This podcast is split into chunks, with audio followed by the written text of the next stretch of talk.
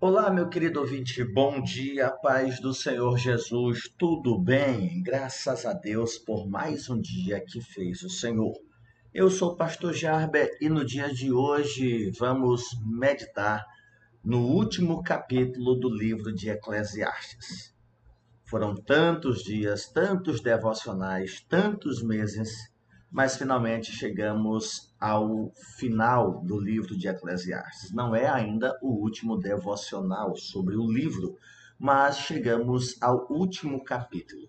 Houve muitas interrupções, problemas de saúde, problemas técnicos, ajuste no tempo, mas até aqui o Senhor nos ajudou.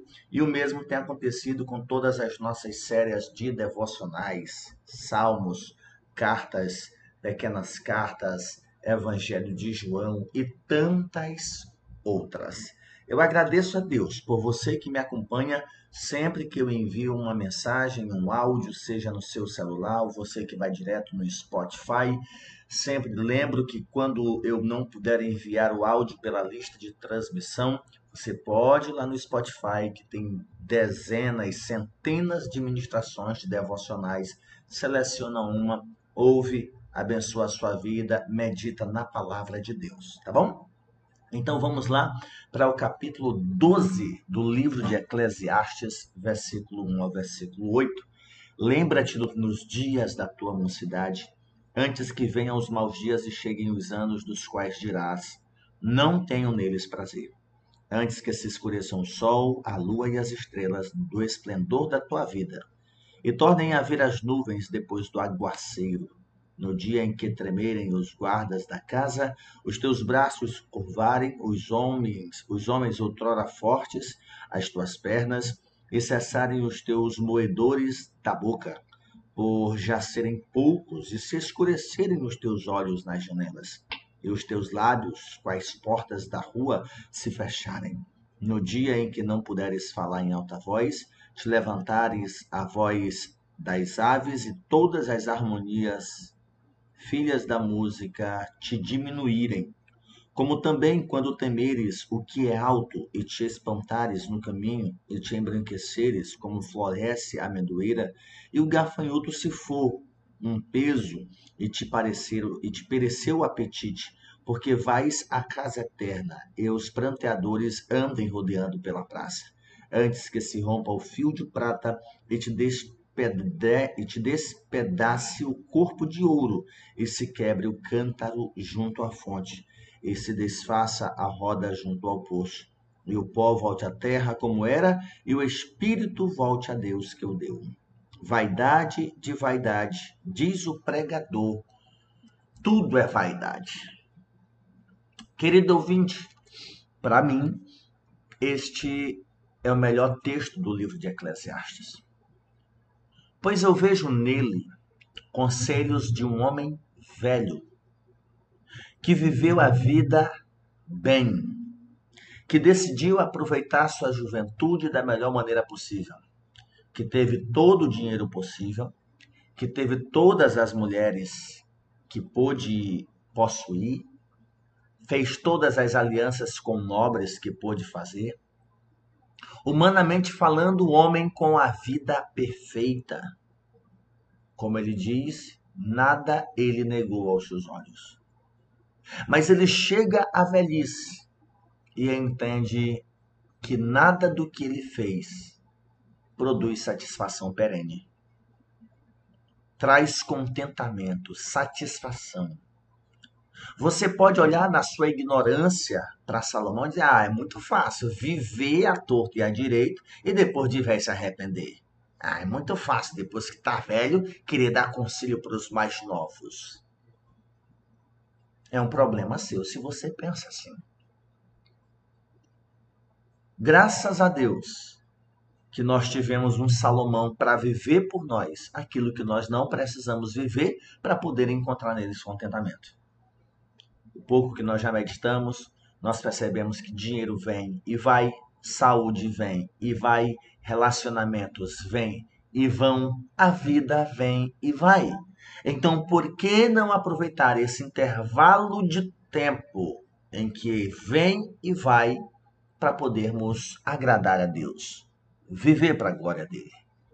Então, nós temos no capítulo de número 12 conselhos de um velho sábio, de alguém que experimentou na pele os prazeres e os desgastes do dinheiro, os prazeres e as decepções das mulheres, os prazeres e as frustrações da vida. E agora, na sua velhice, como que dizendo: Eu não posso voltar no tempo. Eu não posso voltar atrás e corrigir os erros que cometi. Eu não posso voltar atrás e começar do zero, tudo outra vez. Eu não posso apagar os meus erros do passado, eu não posso voltar e fazer tudo de uma forma diferente. Então, o que eu posso fazer é pedir para vocês que têm tempo, que têm força, que têm condições, lembrem do Criador de vocês enquanto vocês têm condições de viver para a glória dele, de fazer algo mais. E é assim que nós chegamos ao último capítulo e à conclusão da mensagem de Salomão. O arremate aqui desse livro é tão, desse, é tão incisivo que chega a impactar, chega a nos deixar perplexos diante da experiência vivida por ele. Capítulo 12 parece ser um obstáculo. Poxa, estava indo tão bem, quando ele falar de morte, de velhice, mas é para lá que nós estamos indo. A não ser que nós morramos novos demais. Mas esta é uma verdade, nós estamos indo para lá. Nós poderíamos dividir o capítulo de número 12 é, a primeira parte desse capítulo, né, que é um trecho por causa dessa intensa linguagem poética, cheia de metáforas que nós vamos observar cada uma delas, que assume tanto uma beleza ímpar como um bom grau de dificuldade para tradutores, para exegetas. Eu não quero me ater a esses detalhes exegéticos, mas extrair lições importantes para a nossa vida a partir daquilo que é possível nós compreendermos a partir de uma leitura contemplativa, reflexiva. Ele chega a pontuar a questão da velhice e as desvantagens dela quando nós olhamos aqui o versículo de número 3, no dia em que tremerem os guardas da casa. E aí você pergunta: quem são os guardas da casa? Ele responde: os teus braços. Aqueles que protegem o lar, que guardam o lar, que provêm o sustento para o lar. Esses guardas da casa é uma referência aos braços que trabalham, que cuidam, que protegem. Então Salomão vai dizer: vai chegar o dia que isso daí vai tremer, vai perder a força, vai fraquejar, vai passar a sofrer as consequências da idade. Os músculos vão enrijecer, a pele vai, vai ficar uh, enrugada, os dedos vão ficar atrofiados Vai chegar o dia em que os guardas da casa, os teus braços vão tremer. E ele prossegue. E se curvarem os homens outrora fortes. Quem são esses homens fortes? Ele prossegue: as tuas pernas essas duas pernas que te sustentaram a vida inteira, essas duas pernas que te levaram para onde você bem queria, essas tuas pernas que saltou obstáculos, essas tuas pernas que te fez correr do perigo, essas tuas pernas que te fez caminhar para lugares prazerosos, essas tuas pernas que têm te sustentado ao longo da vida como homens fortes. Vai chegar o dia que ela vai se curvar Vai chegar o dia que ela não vai poder te carregar. Vai chegar o dia em que ela vai pender e não vai poder suportar o teu próprio peso. E ele diz: E quando cessarem os teus moedores, quem são os teus moedores? A tua boca. Os teus dentes vão cair. Ah, pastor, mas tem dentadura. As juntas do queixo vão fraquejar. Quando os teus moedores cessarem, e é claro que na época de Salomão, a ideia da peça dentária, a famosa chapa, não era algo comum como é nos dias de hoje. Então perceba essas metáforas que ele utiliza para se referir a essas partes do corpo que são os meios pelos quais nós desfrutamos da vida aqui na terra. Os braços apresentados como os guardas da casa um dia vão ficar fraquinhos e tremerem. Um dia as nossas pernas, que são aqui comparadas como homens fortes, um dia vão se curvar por não poder mais com o nosso peso. Os nossos moedores, os nossos dentes, a nossa boca, um dia vai padecer as dificuldades, por já serem poucos, como diz Salomão.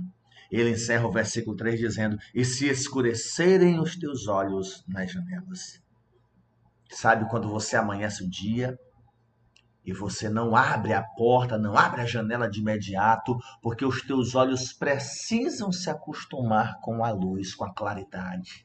Da mesma forma, quando você está dormindo e alguém chega e acende a luz do nada, pá! Por mais que você esteja dormindo, o clarão acaba prejudicando. Então você tem que se acostumar com a claridade para poder abrir os olhos e poder enxergar bem.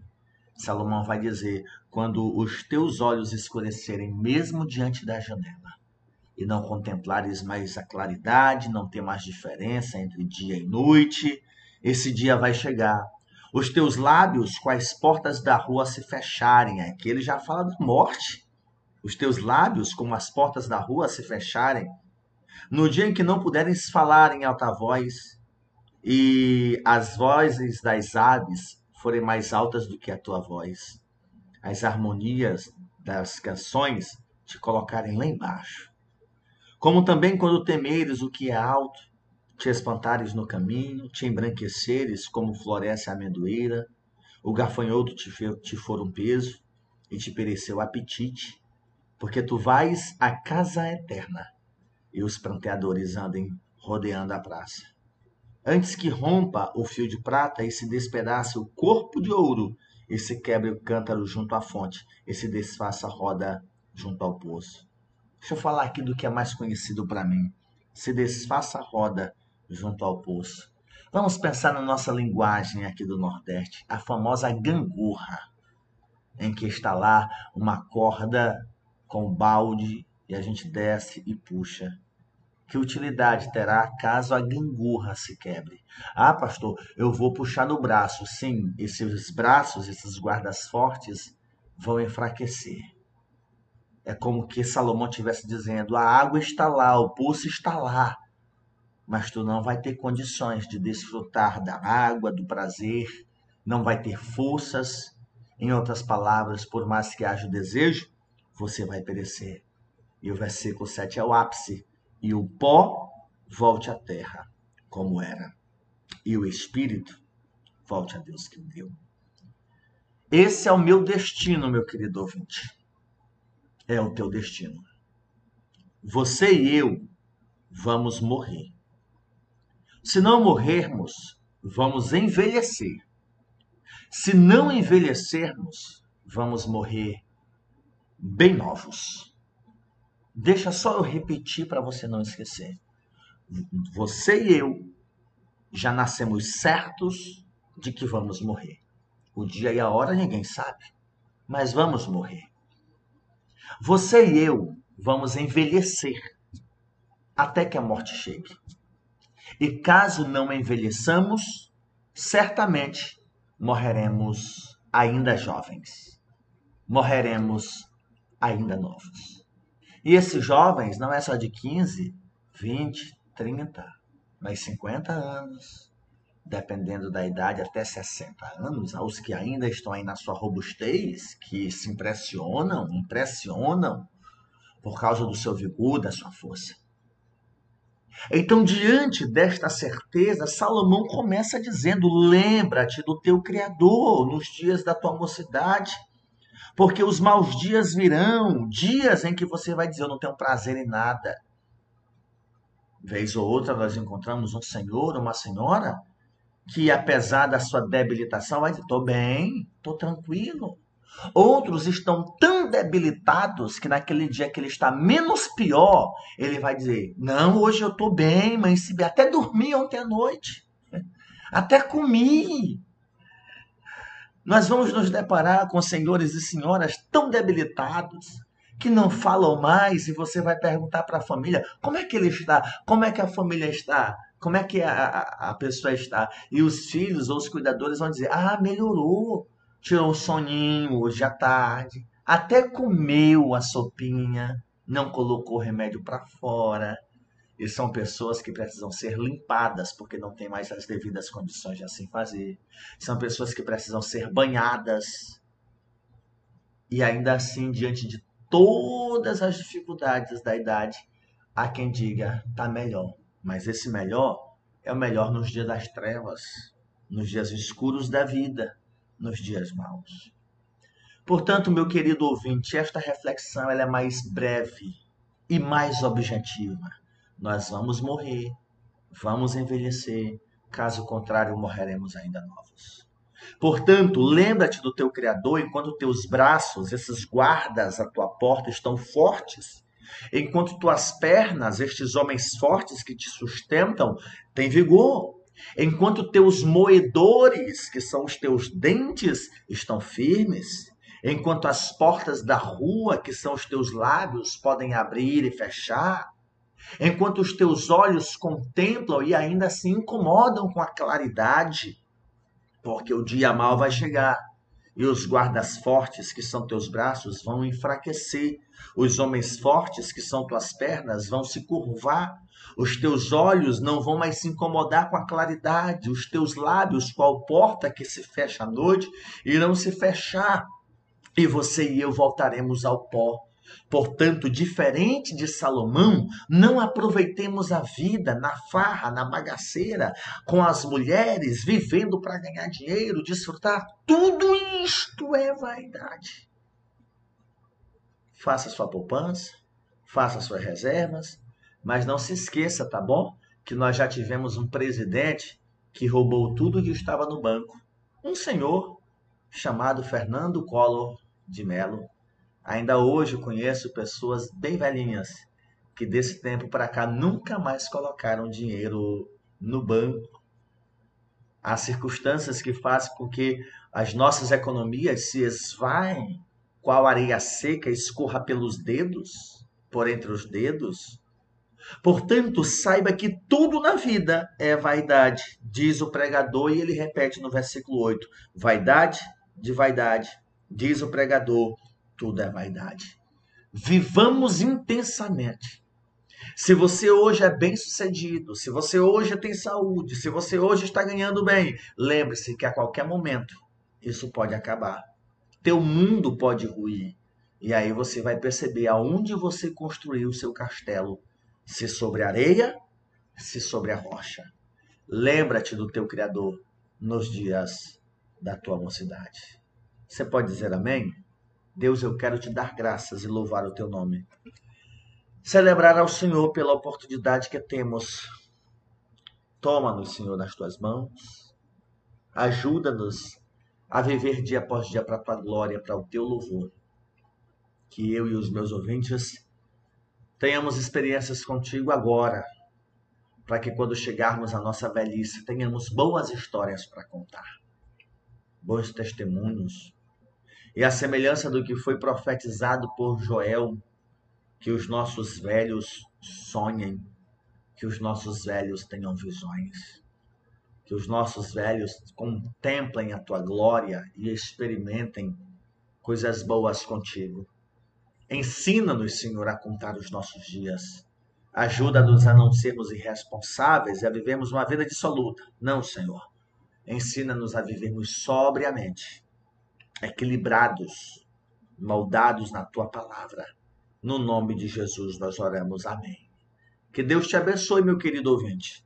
Envie essa ministração a alguém que pensa ser dono da própria vida e esquece que um dia vai envelhecer, que um dia vai morrer, ou que talvez não tenha nenhum privilégio de envelhecer e sofra as consequências de morrer ainda jovem.